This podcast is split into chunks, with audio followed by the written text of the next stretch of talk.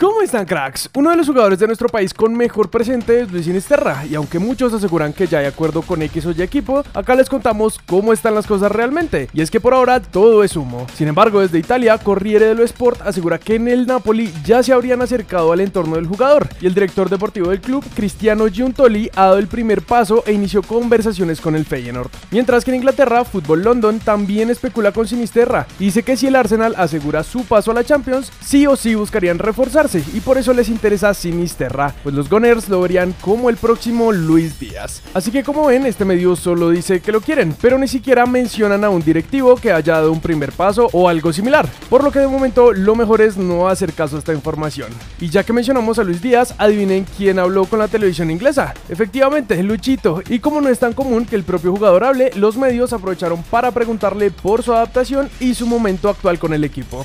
Gracias a Dios que está corriendo todo bien. Era lo que quería. Venía a aportarle mi granito de arena al equipo. Me están dando la confianza, tanto el cuerpo técnico como los compañeros. Desde que llegué me hicieron saber que era uno más de la familia y eso ayuda mucho. Sin embargo, lo que más llamó la atención fue la valentía del Guajiro, al asegurar que el objetivo es conseguir los tres títulos que les faltan. Lo que se viene va a ser duro, se pueden conquistar los cuatro torneos que estamos jugando. Peleamos por eso y vamos a dar todo por el todo para conseguirlo.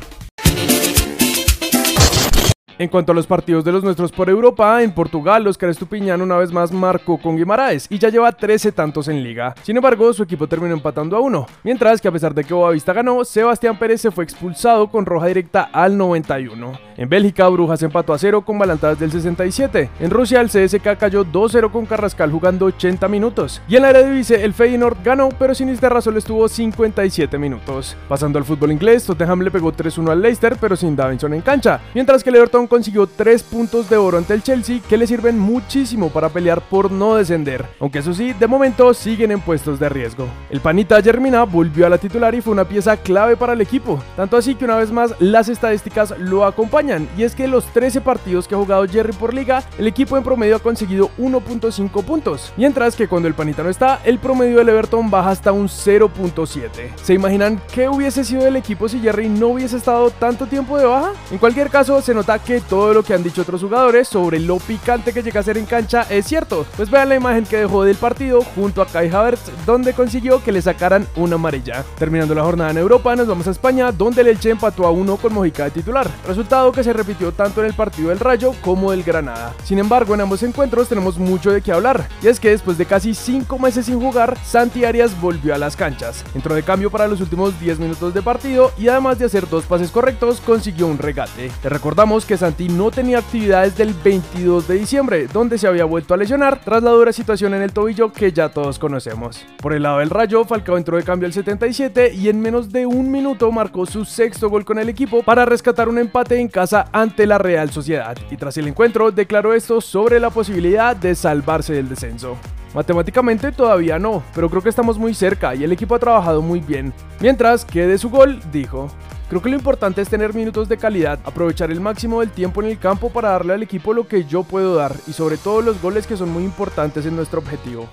En Argentina, ayer Talleres sin Diego Aloyes cayó 3-0. Boca consiguió su pase a la siguiente fase del torneo con Villa y Fabra de inicio a fin y River goleó 7-0, pero sin Juanfer por la lesión que les hemos contado. Sin embargo, la noticia más amarga es la situación de Edwin Cardona en Racing, pues al 66 cuando el equipo iba perdiendo por la mínima, Cardona salió como cambio y se fue caminando, por lo que la afición lo despidió con silbidos.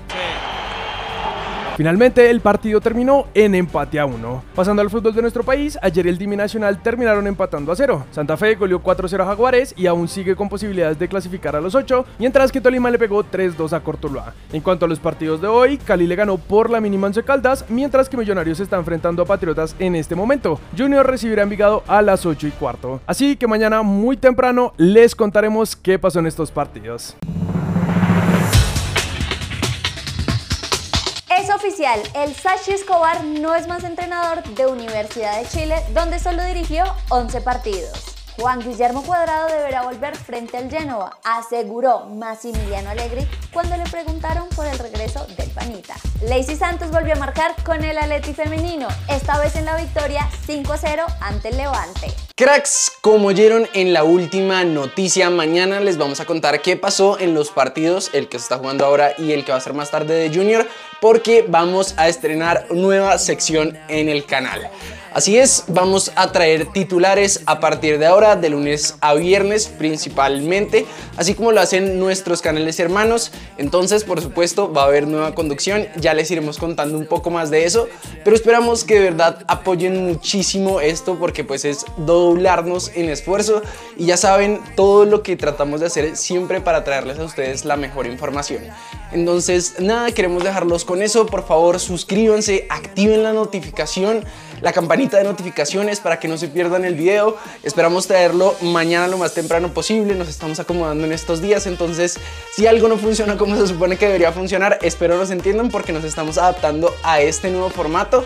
Y bueno, no siendo más entonces, gracias por todo su apoyo, por siempre estar ahí por nosotros. Recuerden suscribirse, activar las notificaciones, seguirnos en todas nuestras redes sociales y nosotros nos vemos en el siguiente video.